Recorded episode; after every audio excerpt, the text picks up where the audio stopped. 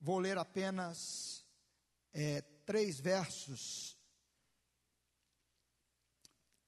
Verso 36, 37, 38 e 39. Quatro versos eu quero ler com você. Achou aí? Aí, ó, já até colocaram aí já. Vocês precisam perseverar, de modo que quando tiverem feito a vontade de Deus, recebam o que ele prometeu. Pois em breve, muito em breve, aquele que vem virá e não demorará, mas o meu justo viverá pela fé. E se retroceder, não me agradarei dele. E agora eu queria ler junto com você.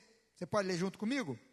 Nós, porém, não somos dos que retrocedem e são destruídos, mas dos que creem e são salvos. Mais uma vez, nós, porém, não somos do que, dos que retrocedem e são destruídos, mas dos que creem e são salvos.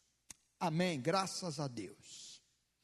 Queridos, a carta aos Hebreus foi uma carta escrita por volta do ano 68, 69. É, não foi em 70, foi entre 68 e 60, entre 68 e 70, foi antes de 70. Aliás, há, um, há uma argumentação de, e a única, é, único que, vamos dizer assim, escapa a essa argumentação é, a, é o livro do Apocalipse, de que todos os escritos do Novo Testamento foram escritos antes do ano 70. João, que escreveu o Apocalipse, viveu até o ano 90 e nós não sabemos exatamente 90 e quantos, mas ele viveu até perto do ano 100. E ele velhinho dizia: Filhinhos, guardai-vos dos ídolos. Então o livro do Apocalipse não dá para afirmar que ele foi escrito antes do ano, dos anos 70 do ano 70. Porém, os outros escritos todos, há uma argumentação forte de que eles foram escritos antes do ano 70. Porque nenhum deles faz uma menção sequer da invasão de Jerusalém, da tomada do templo de Jerusalém, da destruição da cidade que aconteceu no ano 70. Essa epístola aqui é uma das últimas desse período. É, e de que trata a carta aos Hebreus? Bem, em primeiro lugar, o escritor a gente já não sabe quem é. Ele não se identifica, ele tem. É, os estudiosos dizem que ele tem um grego é, é modo de escrever é, típico do pessoal de Alexandria, do norte da África. E é, não se encaixaria no apóstolo Paulo por várias questões. Já outros dizem, não, foi Paulo que escreveu, já bateu o martelo. Mas ninguém pode afirmar com certeza quem escreveu. É, mas do que trata a carta aos Hebreus? Ela trata da perseverança dos crentes. E o tema da minha palavra hoje, aqui, para você, é. Eu escrevi aqui para eu não fugir. Nossa perseverança na fé o prazer de Deus. Esse é o tema da palavra de hoje. Então vamos, eu vou. Por que, que eu estou coloquei esse tema? Esse é um tema que em toda a carta ele é batido, se não é, na repetição da palavra perseverança, mas em todo, toda a argumentação, toda a construção do raciocínio.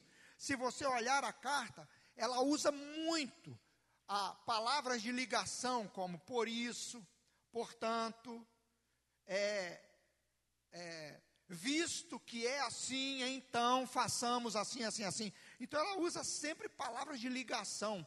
Você vê isso do início até o fim, porque desenvolve um raciocínio na mentalidade judaica, do primeiro ao último capítulo. O raciocínio é um. E ele é tipicamente judeu. Por isso é carta aos hebreus, que estavam na dispersão, que é, é, foram espalhados. É, aos hebreus crentes. Digo isso com firmeza. Pa, é, o escritor aqui faz uma argumentação em face da vacilação dos crentes judeus que estavam sendo tentados a voltar às velhas práticas do judaísmo para poder alcançar algo de Deus. Isso Paulo também bate na sua carta aos Gálatas. Então, queridos, duas eram as, as é, o estímulo aos crentes da época. Um era pregar o evangelho com ousadia, outro, permanecer firme na fé no evangelho de Jesus Cristo e não se deixar levar. Ontem eu estava é, fazendo um serviço no carro, na, eu estava fazendo, eu levei para que as pessoas fizessem. Quando eu cheguei lá, cheguei cedo, logo depois de mim chegou uma, uma outra pessoa e, levando o carro. Aí a gente está ali enquanto espera para começar a fazer o serviço e saber quanto tempo vai demorar, eu a conversa começou a rolar.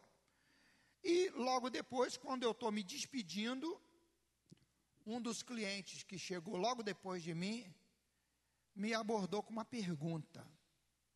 Gente, eu, eu já fui para me despedir já, aí ele me fez uma pergunta.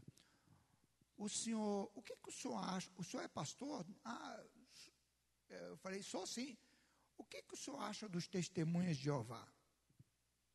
Para mim, ele fez a pergunta como quem está sendo é, assediado por um testemunho de Jeová para abraçar a, a, a crença que eles creem. E eu não pesquei que ele está fazendo a pergunta para poder apresentar a fé dos testemunhos de Jeová para mim. Aí a gente parte do, é, e, e, eu queria dizer para você assim: sempre que você conversar com um testemunho de Jeová, pense o seguinte: ele quer me catequizar. Sempre pense assim. Ele não conversa com você sem o objetivo de é, dizer para você que você está errado e que você tem que ser testemunha de Jeová. Sempre. E eu ontem dei uma vacilada, não abracei esse princípio. Então, mas eu, eu dei a resposta para ele. Quando ele perguntou, eu falei assim, ô amigo, é, eu não gosto muito de falar é, de uma denominação assim, mas eu já vou falar logo de uma vez. Qual o problema dos testemunhos de Jeová? Já entrei já de sola. É que eles fazem uma afirmação, eles partem de uma base e para partir dessa base, para eles terem como, é, para eles terem como é, sustentar a ideia deles, eles tiveram que construir uma tradução toda específica da Bíblia para eles. Aí eu disse, por exemplo, uma afirmação categórica da Bíblia que Jesus faz acerca de si mesmo é: antes de Abraão nascer, eu sou. E a palavra que Jesus usa o identifica como Deus. E os testemunhos de Jeová escreveram na sua Bíblia, mudaram isso. Eles mudaram, eles escreveram: antes de Abraão eu era. Irmãos, isso é diminuir a pessoa de Jesus Cristo. E visa, quando eles começam a conversar com você, a prime eles, eles pegam textos, e eles têm muitos textos para dar base à ideia deles, só que, e aí eu quero dizer para você, você pode perguntar, o que, que isso tem a ver com o que nós lemos ali? Segure aí que você vai ver. Eles pegam os textos, tiram o texto do contexto todo. E ele então tentou me puxar para o terreno dele. E ele disse assim: não, é, isso tem sido uma coisa falada contra os testemunhos de Jeová. Eu sou testemunho de Jeová. Aí ele se identificou. É, tem sido falado contra os testemunhos de Jeová, mas isso não é verdade. Nós cremos que Jesus é o Filho de Deus. Aí eu falei, ah, é? Como quem não sabe que eles fazem essa afirmação, aí eu já percebi com quem eu estou falando, então eu, ah, é? Ah, ótimo, eu sei disso. Então ele começou a exaltar a organização das testemunhas de Jeová. Irmãos, verdade seja dita, eles são extremamente organizados. E mais, eles são ousados, eles têm programas de fidelidade na evangelização, evangelização entre eles, que é proclamar as testemunhas de Jeová, proclamar a religião deles. Eles são, vão de dois em dois, de porta em porta, e é, oferecem estudos bíblicos, porque os testemunhos de Jeová são considerados uma seita? Porque eles negam a divindade de Jesus Cristo, eles negam a pessoa do Espírito Santo, e eles dizem que há um só Deus, Jeová Deus, que se revelou lá a Moisés. É, a carta de João diz assim: quem nega o filho, nega também o pai. Bem, eu não vou entrar no caminho aqui de da aula de testemunho de, de como abordar, de como se defender da argumentação do testemunho de Jeová, mas já digo de imediato para você: sempre que você um deles se aproximar de você, é, não deixe ele te empurrar para versículos isolados, que é o que eles fazem. Eles vão tirando o versículo do seu contexto, e se for fazer isso, meus irmãos, a Bíblia serve para qualquer coisa. Os caras estão achando argumento até para defender o homossexualismo usando textos bíblicos. Então vamos lá. É, o que, que você precisa ter em mente? A Bíblia não é um monte de versículos que podem ser usados aleatoriamente. E aí eu citei esse episódio, por quê? Porque eu virei para ele e falei assim, meu amigo, é, ele, ele se enchendo, se encheu de razão, para dizer para mim que eles ensinam a Bíblia. Aí eu falei assim, é interessante. Ensina a Bíblia. E eu fiquei, eu falei, eu não vou entrar numa altercação com esse camarada aqui sem fim. Mas eu disse para ele assim: olha, meu amigo, eu também, eu ensino a Bíblia. Eu sou pastor, mas não sou nada melhor do que nenhum dos meus irmãos. Você sabe o que, que eu falo na frente da igreja? Eu digo que se eu pregar algo que está diferente da Bíblia, as pessoas devem ficar com a Bíblia. Se eu, se eu começar a dizer coisas contrárias ao que a Bíblia ensina, os irmãos devem ficar com a Bíblia. Por isso nós incentivamos você a ler a sua Bíblia.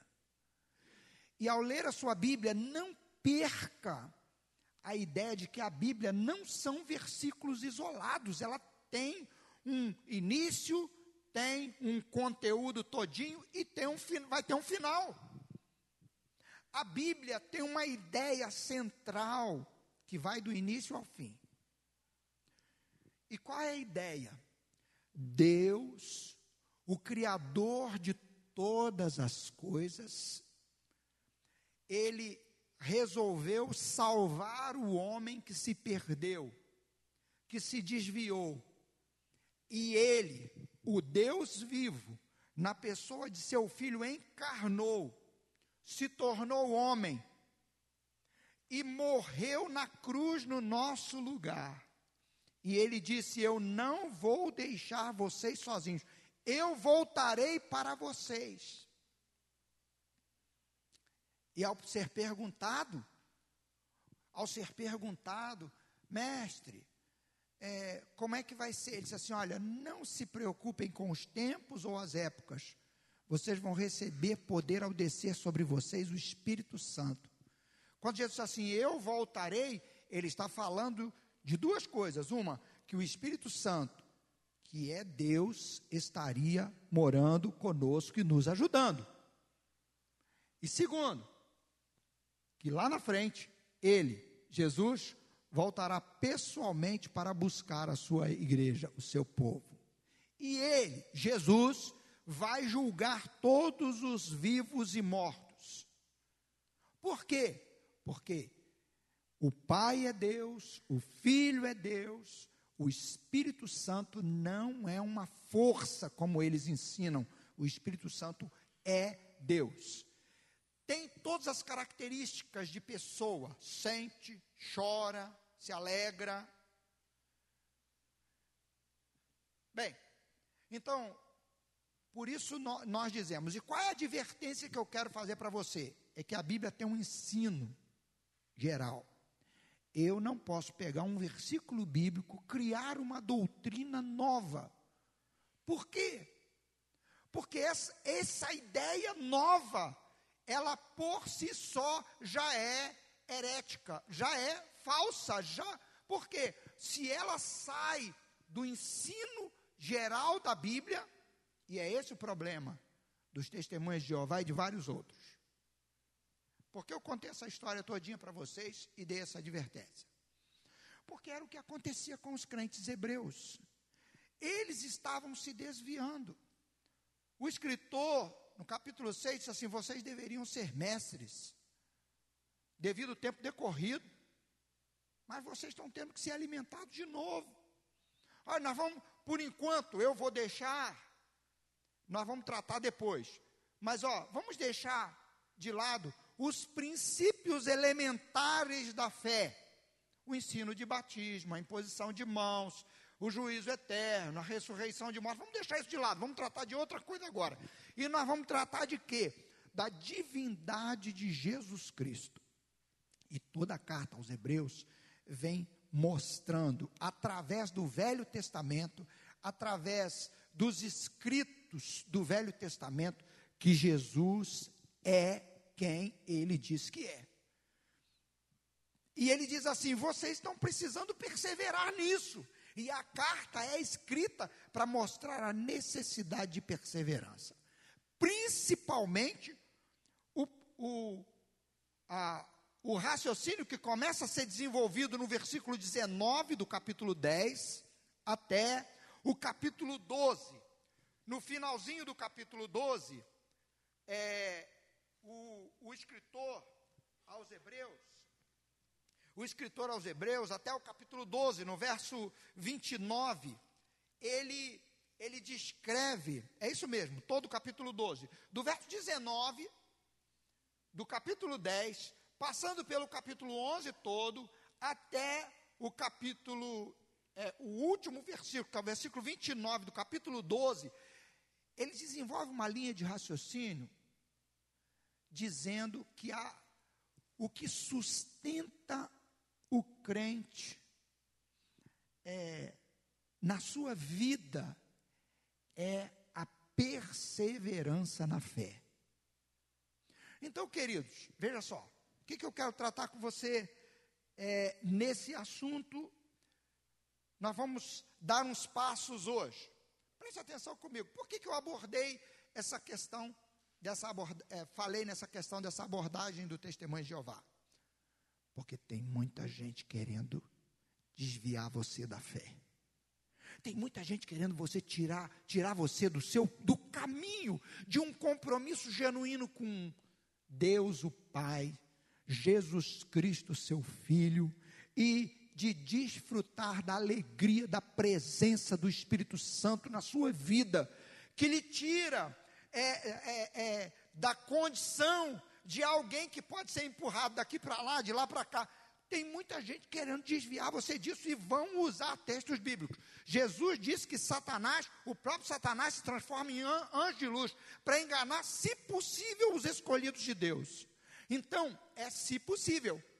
Porque você que busca em Deus cada dia mais firmeza, Satanás vai tentar derrubar você. Ele não desistiu de Jesus até na cruz. Irmãos, Satanás lutou contra Jesus do nascimento até a cruz. Como? Tentando tirar de Jesus, tirar Jesus do propósito. Eu vim, Jesus veio com um propósito para morrer na cruz no nosso lugar. E desde o início ele tenta. Se manifesta de uma forma mais objetiva, agora no convencimento, na tentação de Jesus, tentando tirar Jesus do objetivo. Tudo isso te darei se prostrado e me adorar. Todo o poder, toda a glória do mundo que me, que me foi entregue, disse Satanás a Jesus, eu dou assim, ó. É só você tomar o atalho. Irmão, Satanás é o príncipe do engano. E ele engana pessoas.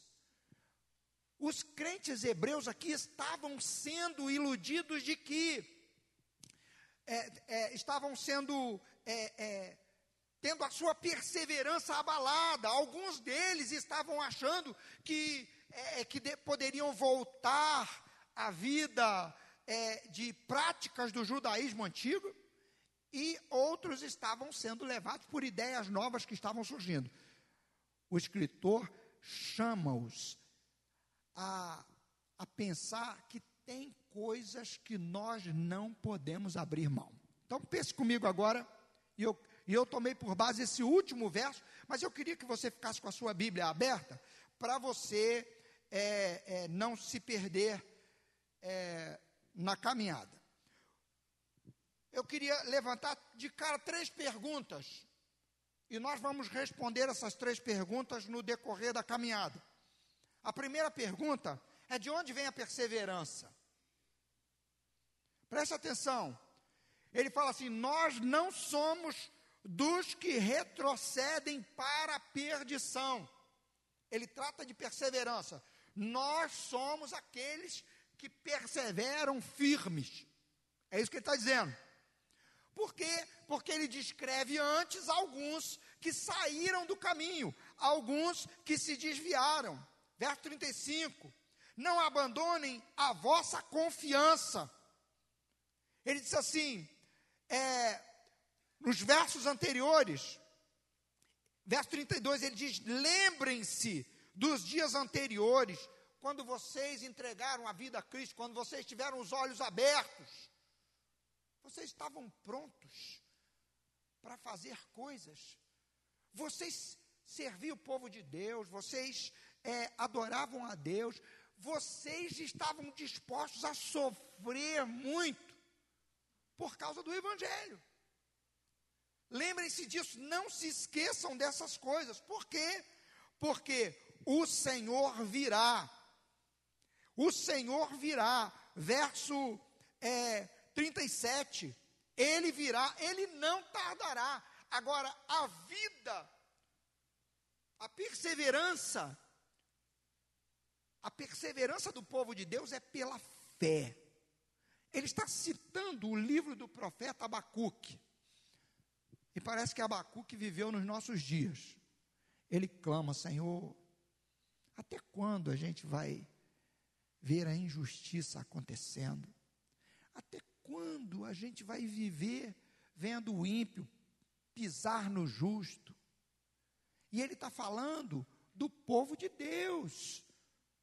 Abacuque, quando está falando, ele está falando do que ele estava vendo no, no, Israel de Deus, na nação de Israel. Ele está falando, dizendo assim: até quando a gente vai ver a injustiça?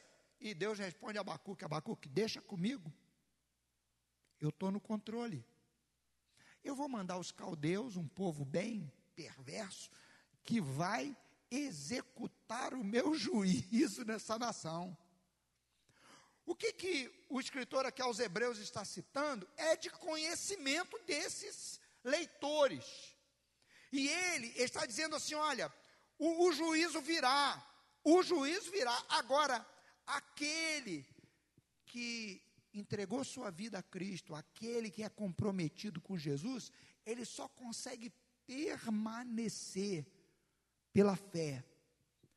O escritor aos Hebreus está preparando para o próximo capítulo, capítulo 11, que ele vai descrever como os antigos perseveraram na fé, como eles não desistiram. Que fé, irmãos? Uma fé genuína. Irmãos, eu sou. É, ontem o Léo estava trabalhando lá na, na igreja, lá em Santa Luzia, com a enxada na mão lá. O pastor Jorge mandou uma mensagem: ó, se você estiver procurando, ou, ou falou para mim assim, pastor, ah, se eu estiver procurando o Léo por aí e não achar, olha onde ele está. Aí eu e o anjinho batendo papo, eu falo anjinho que eu sou pai, né, gente? Fica à vontade aí, tá bom? É, mas eu e ele batendo papo, eu falei assim: o Léo está mostrando com isso que ele é da nova vida. Não é só da nova vida de Santa Cândida, ele é da nova vida. Está botando a mão lá. Estou usando esse exemplo aqui, me permita, não se aborreça comigo, e você não se sinta em nada diminuído, se não for esse o seu caso. Mas eu estou usando esse exemplo para dizer o seguinte: nós precisamos abraçar a nossa congregação precisamos abraçar a nossa denominação. Vai ter encontro de mulheres lá no Rio. Ele não falou aqui agora de manhã, mas se você, mulher, deseja ir, vai ser lá no Rio, novembro, né? 11 de novembro, está aí. É bom. Chegar lá, encontro de homens que teve, de, de, de foi de, de, jovens que teve, de jovens agora, jovens. Chegar lá, mil, mil e trezentos, dois mil, quase dois, um montão de jovens crentes de nova vida de todos os lugares, cantando alegre lá. É muito bom a gente ter comunhão, a gente ver a nossa denominação. Mas, irmãos, o que eu quero dizer para você é o seguinte: não é a sua igreja que vai levar você para o céu, não é a denominação, não é a capacidade organizacional da denominação é a fé no Cristo vivo. É uma fé genuína no Senhor, que produz, e veja só, uma fé genuína. Ele diz assim: Nós somos da fé, o escritor. Nós somos da fé. É essa fé genuína que produz firmeza em nós, para nós não nos abalarmos. Se o governo fechar tudo quanto é igreja, isso acontece na China?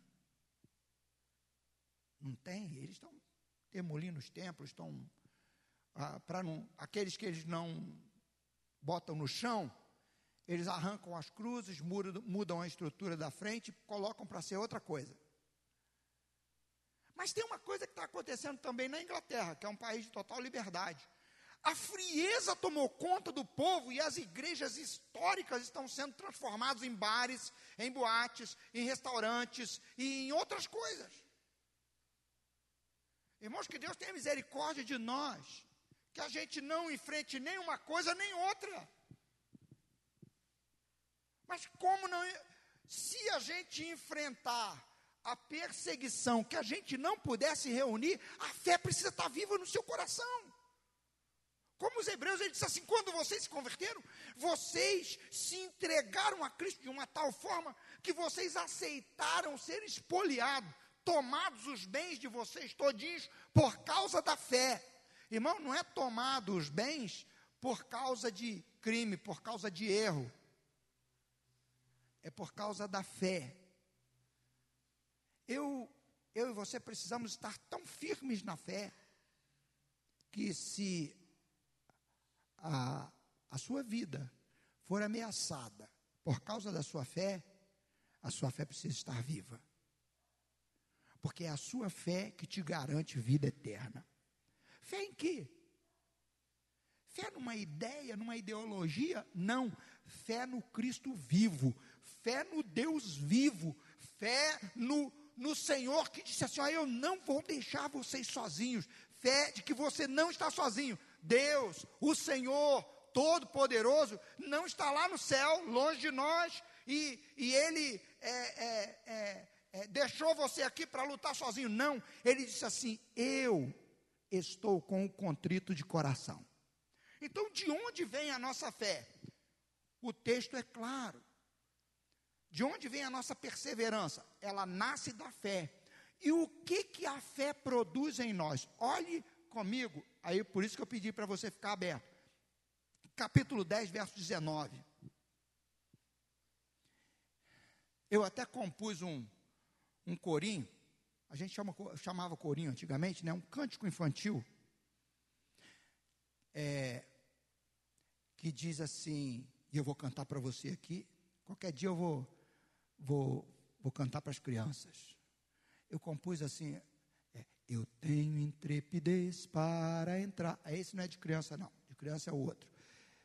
Eu tenho intrepidez para entrar no santo lugar, no santo lugar, e ali oferecer um sacrifício de louvor, que eu sei agradará ao meu Senhor. E ali oferecer um sacrifício de louvor, que eu sei agradará ao meu Senhor. É exatamente esse versículo. Tem uma outra estrofe, mas deixa para lá. Eu não, eu não vou dar show agora não. Tá bom? Atura só um pouquinho aí. Eu vou ler aqui na versão atualizada. Tendo, pois, irmãos, intrepidez, ousadia, para entrar no Santo dos Santos pelo sangue de Jesus, pelo novo e vivo caminho que ele nos consagrou pelo véu, isto é, pela sua carne, e tendo grande sacerdote sobre a casa de Deus, aproximemo-nos com sincero coração e em plena certeza de fé, tendo o coração purificado de má consciência e lavado o corpo com a água pura. Guardemos firme a confissão da esperança sem vacilar, pois quem fez a promessa é fiel. De quem está falando?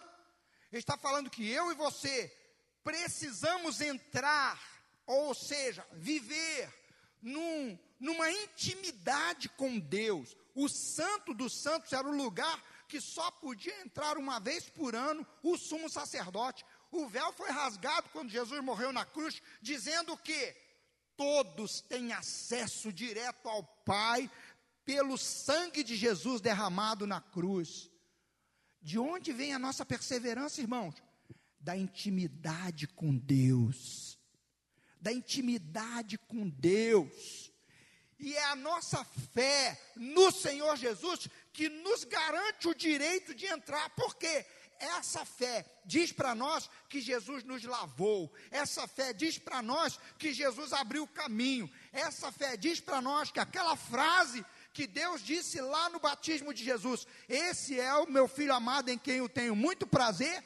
Ela, ela diz para nós que Deus também fala a mesma coisa a nosso respeito, porque nós fomos lavados, nós fomos purificados e nós estamos vivendo uma nova vida com Deus. Essa fé, essa fé é que produz a perseverança em nós. Fé que nos leva a uma intimidade com Deus, e nessa intimidade com Deus, nós sabemos, nós aprendemos quem Deus é, nós sabemos quem nós somos. Deus é o Todo-Poderoso, Criador de todas as coisas. Ele fez a promessa, e Ele é fiel para cumprir a promessa. Ele cumpriu todas as promessas, e Ele é fiel. Quanto mais nós conhecemos a Deus, irmão, menos nós temos medo da morte menos nós temos medo de pecar, menos nós temos é, é, é, fraquezas dominando as nossas ações, porque nós somos fortalecidos em Deus. Por que, que ele diz isso? Porque Moisés, irmão, subiu o monte. Quando ele desceu do monte, o rosto dele brilhava.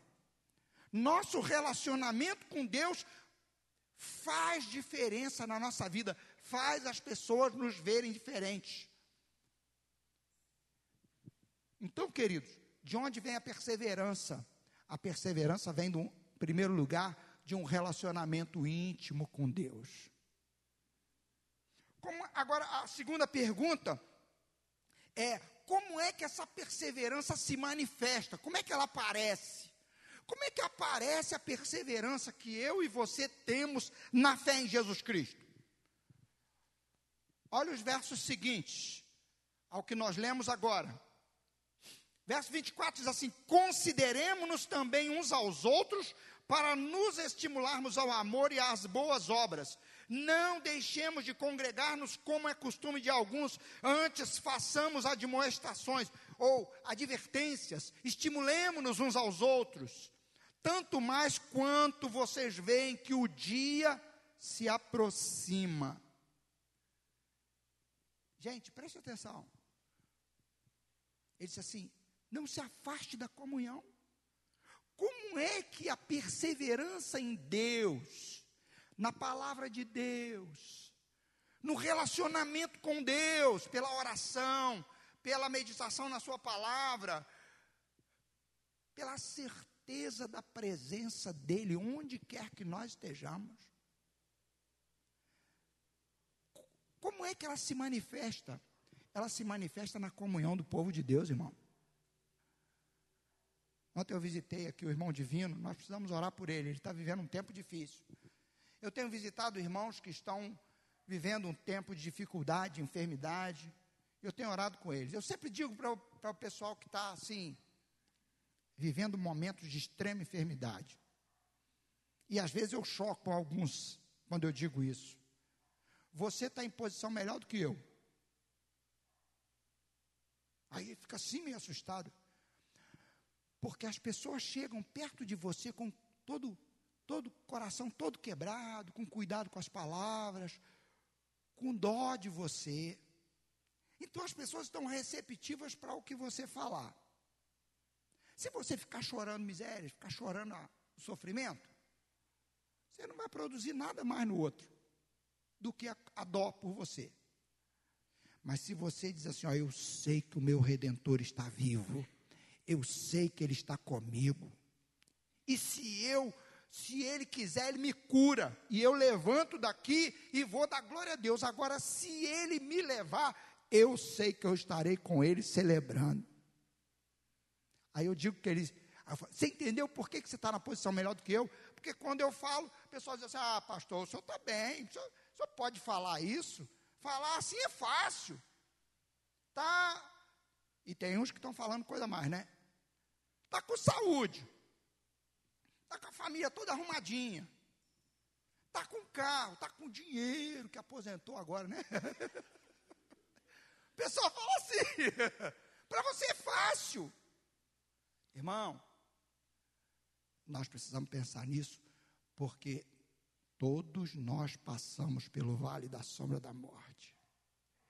E se a nossa convicção está viva, no vale da sombra da morte ela vai aparecer. E ela vai edificar outros irmãos. É maravilhoso quando a gente conta um testemunho que a pessoa foi curada. É ou não é? A hora que o meu cunhado vier aqui, eu já falei com ele assim: ó, você veio aqui, ficou pregando tudo quanto é igreja aí, não, não pregou em Santa Cândida, não falou. Pelo menos contar o seu testemunho. Quando ele vier aqui, ele vai contar o testemunho dele de novo. Eu já contei aqui. Mas você vê a pessoa. Eu gosto dos testemunhos assim, que você pode averiguar a pessoa. Tem uns testemunhos aí que o cara foi no inferno, foi no céu, viu o anjo, viu o demônio, viu Jesus, e, e por aí vai. E você não pode comprovar nada do que ele falou. E pelo contrário, às vezes, quando você vai pedir informações sobre a vida dele, é um péssimo membro de igreja, é uma péssima ovelha, dá mau testemunho onde mora e por aí vai. Então, esses testemunhos eu não trago aqui na frente, nem que a vaca tussa e o touro voe sentado. Veja só, é bom ouvir testemunho, mas o que sustenta a sua fé não é testemunho de irmãos, não, hein? Que sustenta a sua fé é seu relacionamento com Deus que sustenta a sua fé, não é aquele culto vibrante, tá, tá, tá, porque tem dia que você vem no culto que está todo mundo assim, murchinho, né? Todo mundo. Parece que não está nem animado para cantar. Mas Deus está presente, recebendo o louvor daquele que de coração sincero adora Deus. A Bíblia diz que Deus habita, Ele faz o seu trono no meio dos louvores do seu povo. Irmão, você não está sentindo arrepio, você não está sentindo nada, não tem sapatinho de fogo naquele dia, não tem nada disso. A presença do Todo-Poderoso está nesse lugar. E Ele quer que eu e você sejamos firmados, não em experiências emotivas, apenas, não em, em milagres. Olha só, deixa eu te falar, os milagres, Jesus disse que eles servem para quê? Para dar um start na fé. Os milagres, nos dias de Jesus, se eu não operar milagres, como eles crerão? Então, é, os judeus viviam naquela época em função dos milagres. Eles, eles para Jesus se revelar, ele tinha, ele mesmo disse: é, Abraão viu meu dia e se alegrou. Moisés não agiu igual vocês. Então Jesus se revelou como de fato ele é. Deus Todo-Poderoso, que domina sobre o céu, sobre a terra, sobre o mar, sobre as águas, sobre tudo. Jesus é, revelou a sua divindade, o seu poder sobre a natureza, revelou o seu poder sobre é, é, as enfermidades, sobre os demônios. Jesus mostrou o seu poder. Mas mesmo assim, eles crucificaram Jesus. Mesmo assim, endureceram o coração eu e você, irmãos, precisamos entender que a firmeza da nossa fé está na palavra de Deus e no relacionamento com o povo de Deus. E no relacionamento com o povo de Deus, eu quero fazer algumas advertências. Primeiro, eu e você nunca podemos olhar para as pessoas achando que nós somos mais crentes do que elas. Mas não devemos olhar para as pessoas também nos depreciando. Nós somos iguais, somos irmãos em Cristo, membros de uma mesma família. Quem é mais importante na minha família? Eu, o Augusto, a Cecília, que são os, os dois últimos que chegaram. Quem é mais importante? Ninguém, todos são importantes. Perde um para ver. Consegue entender? Nenhum de nós é melhor que o outro. Agora, por outro lado, nós precisamos ter cuidado. O apóstolo Paulo disse assim: irmãos, observem aqueles que, dizendo-se irmão, e ele descreve algumas qualidades de perversidade na vida dessas pessoas. For imoral, for. É, e ele vai descrevendo, e eu não vou aqui citar qualidades, Observem esses que fazem o povo de Deus tropeçar. Afastem-se deles. Não comam com eles. Falar isso para um oriental é dizer assim: ó, não se assente. Não tenha relacionamento próximo de amizade. Mas como é que eu devo agir? Eu devo observar aquele que, dizendo-se irmão, deseja perverter o caminho de outros. Então, veja só, nós vamos viver desconfiados uns dos outros? Não. As obras más aparecem fácil, fácil. Sabia? As obras más aparecem fácil. Ainda que o camarada tente camuflar, ele camufla, camufla, camufla o pecado dele. A Bíblia diz: o vosso pecado vos achará. O, se ele está alimentando o pecado na alma, esse pecado vai se manifestar. Isso é problema dele com Deus.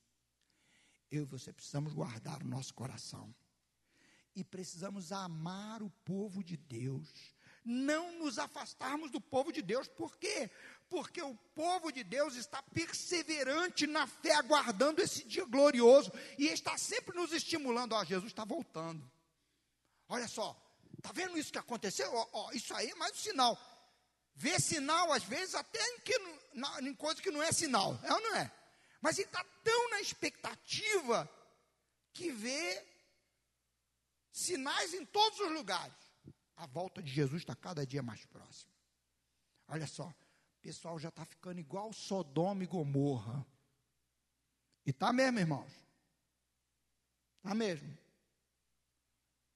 Você pode, nas escolas agora, no Rio de Janeiro, pelo menos, foi. Eu vou falar de uma cidade, acho que Belfort Roxo, se eu não me engano. É, eles resolveram executar mesmo a lei de que está proibido dizer Deus te abençoe na escola. Professor não pode falar. Ele pode xingar. Pode xingar palavrão, pode falar, pode, pode é, é, é, estimular as crianças a serem é, homossexuais, lésbicas, mas não pode falar Deus te abençoe. Vai com Deus. Está proibido. Isso pode, o professor pode receber disciplina, pode, é, ele sendo reincidente, ele pode ter até a licença dele caçada. É o que eles estão falando.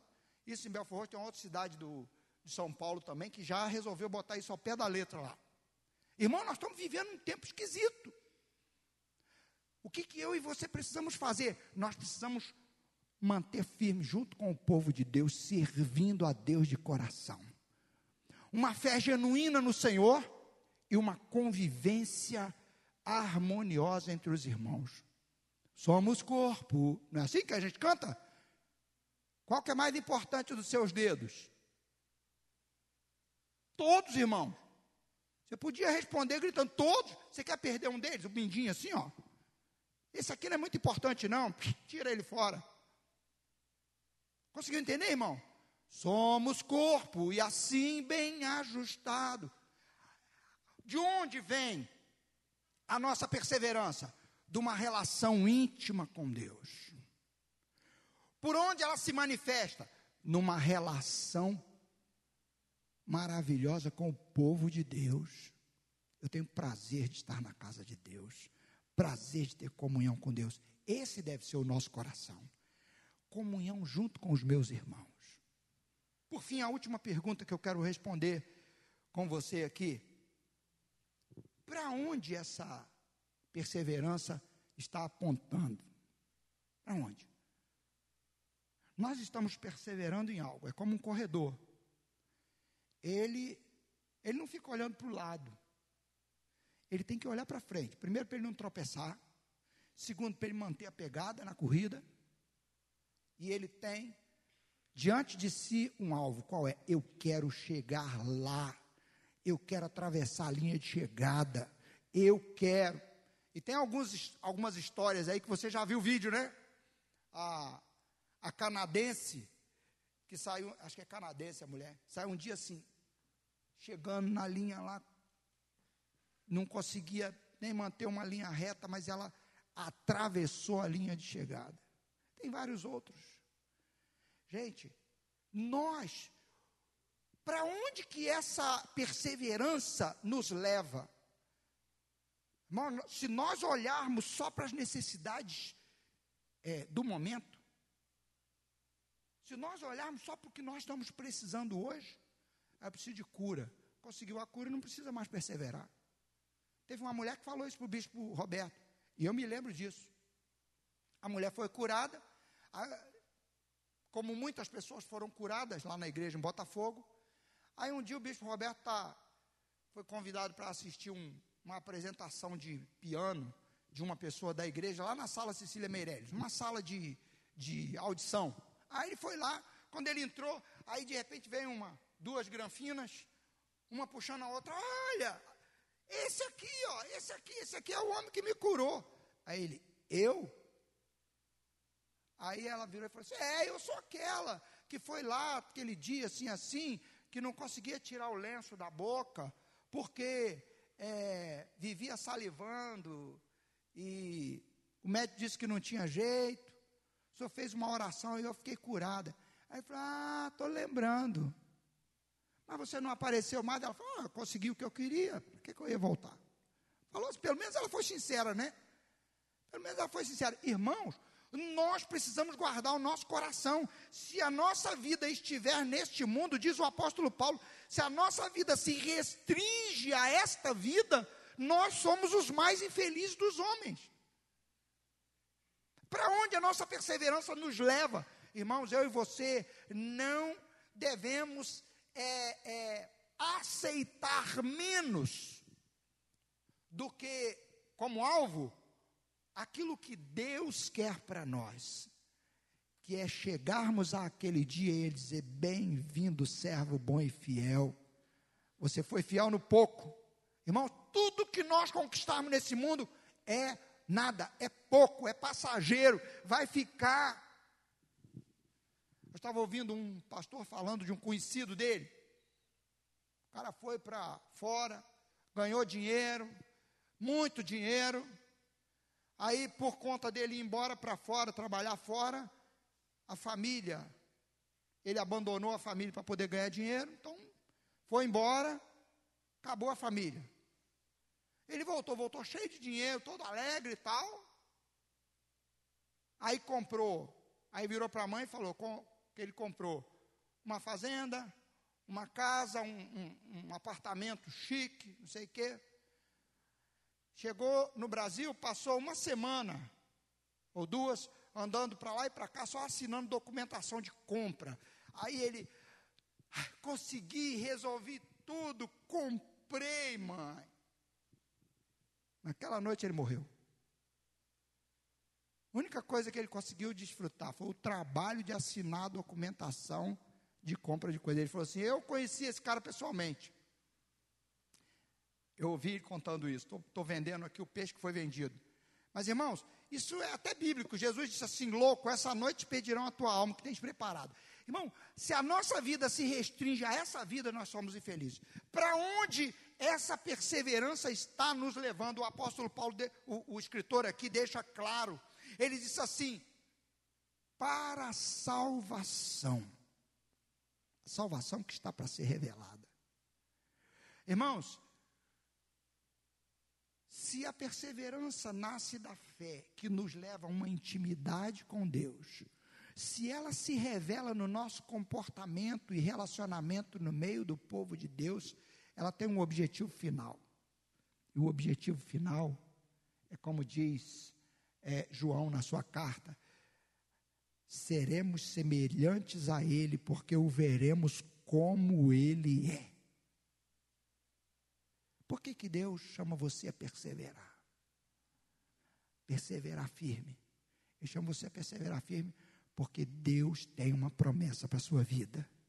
Deus tem uma promessa maravilhosa e aquele que fez a promessa é fiel. E o texto diz assim: se ele se retroceder, o crente, se o crente retroceder, se ele voltar à velha vida, a minha alma não tem prazer nele. É o texto que nós lemos. Deus quer se alegrar com você todos os dias. Amém? Quero convidar você a ficar de pé. Talvez ao ouvir uma palavra dessa você olhe e diga assim: Senhor, tem compaixão de mim. Foi o que eu fiz. Foi o que eu fiz. Irmãos, porque tem muita coisa tentando abalar a nossa estrutura. Tem muita coisa tentando abalar a nossa estrutura. O salmista ele diz assim: com efeito, Deus é bom para o povo de Israel. Salmo 73, Salmo de Asaf. Quanto a mim, porém, quase que os meus pés se desviaram. Pois eu olhava para os arrogantes e vi o sucesso dele. Eu olhava para isso e vi o sucesso deles. Aí ele diz lá: até que eu entrei no santuário de Deus. Ele fala do olhar dele e vê o sucesso dos outros ele fala do sofrimento dele, a minha alma, eu,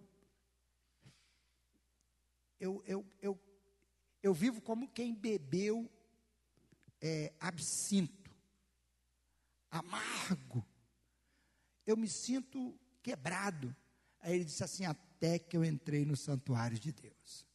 Quando ele, quando ele desfruta da intimidade com Deus, a visão dele muda. Ele começa a olhar para a eternidade. Então eu quero terminar dizendo para você: eu queria convidar você a fazer o que eu fiz. Eu pedi misericórdia a Deus pela minha vida. Senhor, tem misericórdia de mim. Ajuda-me a perseverar com o mesmo amor.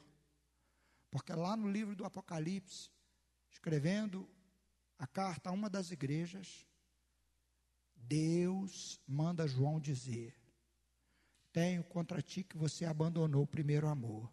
Você não permanece no primeiro amor. Irmãos, quando a gente se converte, nossa, se a gente pudesse, a gente morava na igreja. Ah, esse que é o lugar bom. A gente vem para a igreja. Depois, conforme o tempo vai passando, não, é mais um culto, tem que ir na igreja de novo. Que Deus tenha misericórdia de nós. Que o primeiro amor seja avivado em você, seja avivado em cada um de nós. Que a gente persevere na fé. Sempre que alguém tentar puxar você para outra coisa, mostrar uma outra beleza, você pede a Deus ajuda e diz: Senhor, ajuda-me a enxergar o que está por trás disso. Eu quero enxergar a tua graça. Sabe qual é a melhor forma de tirar um osso da boca do cachorro? Sabe? Quem sabe? Sabe não? Então eu vou te ensinar. Dá filé mignon para ele. Irmãos, o céu é o filé, qualquer outra coisa é osso, qualquer outra coisa vai trazer sofrimento para você, vai quebrar os seus dentes, vai deixar você é, debaixo de angústia, porque tira você da comunhão com Deus. Uma pessoa que sai da comunhão com Deus vive infeliz. Senhor, tem misericórdia de nós. Isso que eu estou falando para os teus filhos aqui é para a minha vida, Pai. Eu preciso de uma intimidade maior contigo. Ajuda-me, Senhor. Ah, Senhor, ensina-me a te amar mais. Ensina-me a enxergar o que o Senhor quer que eu veja, para que eu seja tão firme como tu fostes, ó Jesus. Mesmo indo para a cruz, o Senhor estava firme. Nem os romanos, nem os judeus, nem mesmo Pedro, no seu conselho, conseguiu te tirar do caminho. Nem o diabo, com todas as tentações, te desviou do foco, do alvo. Tem misericórdia de nós, Jesus. Ajuda-nos a ser gente que persevera, gente que não se deixa levar por ideias que surgem, que tentam desacreditar a tua palavra viva. Tem misericórdia de nós. Livra-nos de ser levados pelos desejos. E os desejos que vêm, muitas vezes são ruins, ó Deus. Os desejos que vêm muitas vezes são resultados de amargura, de ressentimento, de ideias erradas que foram lançadas para nós. Tem misericórdia de nós. Livra esse teu filho da sensualidade.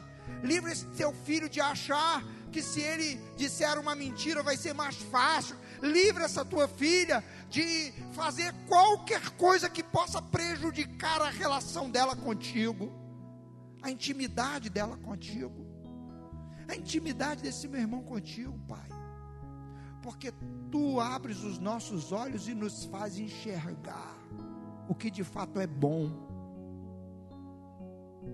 Pai, ajuda essa minha irmã, ajuda esse meu irmão. Ao sair daqui hoje, dizendo: Deus, eu quero perseverar firme na fé. Eu quero te adorar. Segure na mão dessa moça, desse rapaz, desse homem, para que não se deixe levar por ideologias malignas, ideias diabólicas. Pai Santo, Pai Justo, tem compaixão de nós. Ajuda-nos a permanecer firmes, porque, ó Deus, porque o Senhor tem um propósito para a nossa vida. O Senhor quer nos, é, nos transformar de forma que sejamos semelhantes ao Teu Filho. E recebamos a mesma palavra. Esse é o meu filho amado em quem eu tenho muito prazer. Ele não retrocede, ele não volta atrás, ele não deixa o caminho, ele permanece firme no alvo que eu chamei ele para viver. Ele quer o que é melhor. E a tua vontade é o melhor, Pai, para a nossa vida. Ajuda-nos a querer a tua vontade.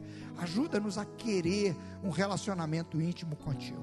Pai, pela tua bondade, ensina-nos a amar a tua igreja, a falar da tua igreja com amor intenso. Ó Senhor, o Senhor nos colocou aqui nesse lugar para que nós nos amemos uns aos outros e nos enxerguemos com o valor que o Senhor dá.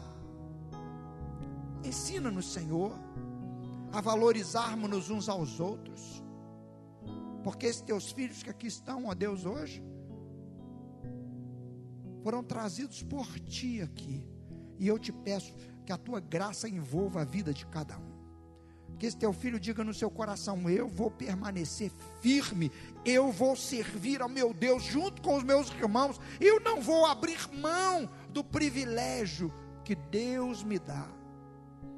Pai, eu te peço, ajuda esse teu filho a não perder de vista que o Senhor quer dizer o bem-vindo para ele naquele dia. Se o sofrimento vier, se a luta vier, se a dificuldade vier, se a tentação vier, que esse teu filho tenha os olhos naquele grande dia que vai chegar. Pai, obrigado. Obrigado porque o Senhor está cuidando de nós. Ó oh, Jesus, abençoa o dia desse meu irmão e dessa minha irmã. Que ao sair daqui ele diga: Deus, eu quero dizer para alguém que eu sou de Jesus. Eu quero dizer para alguém que eu estou indo para o céu, que eu estou servindo a Deus de coração. Eu quero não perder oportunidade de estar contigo em oração, na leitura da tua palavra, te pedindo ajuda para vencer as tentações de cada momento. Que o teu brilho apareça em mim. Que esse teu filho saia daqui dizendo hoje: Senhor, eu quero que o teu brilho apareça no meu rosto, assim como no de Moisés.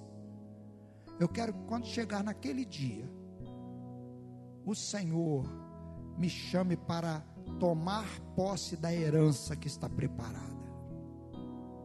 Em nome de Jesus, ó Pai, eu oro com fé. Amém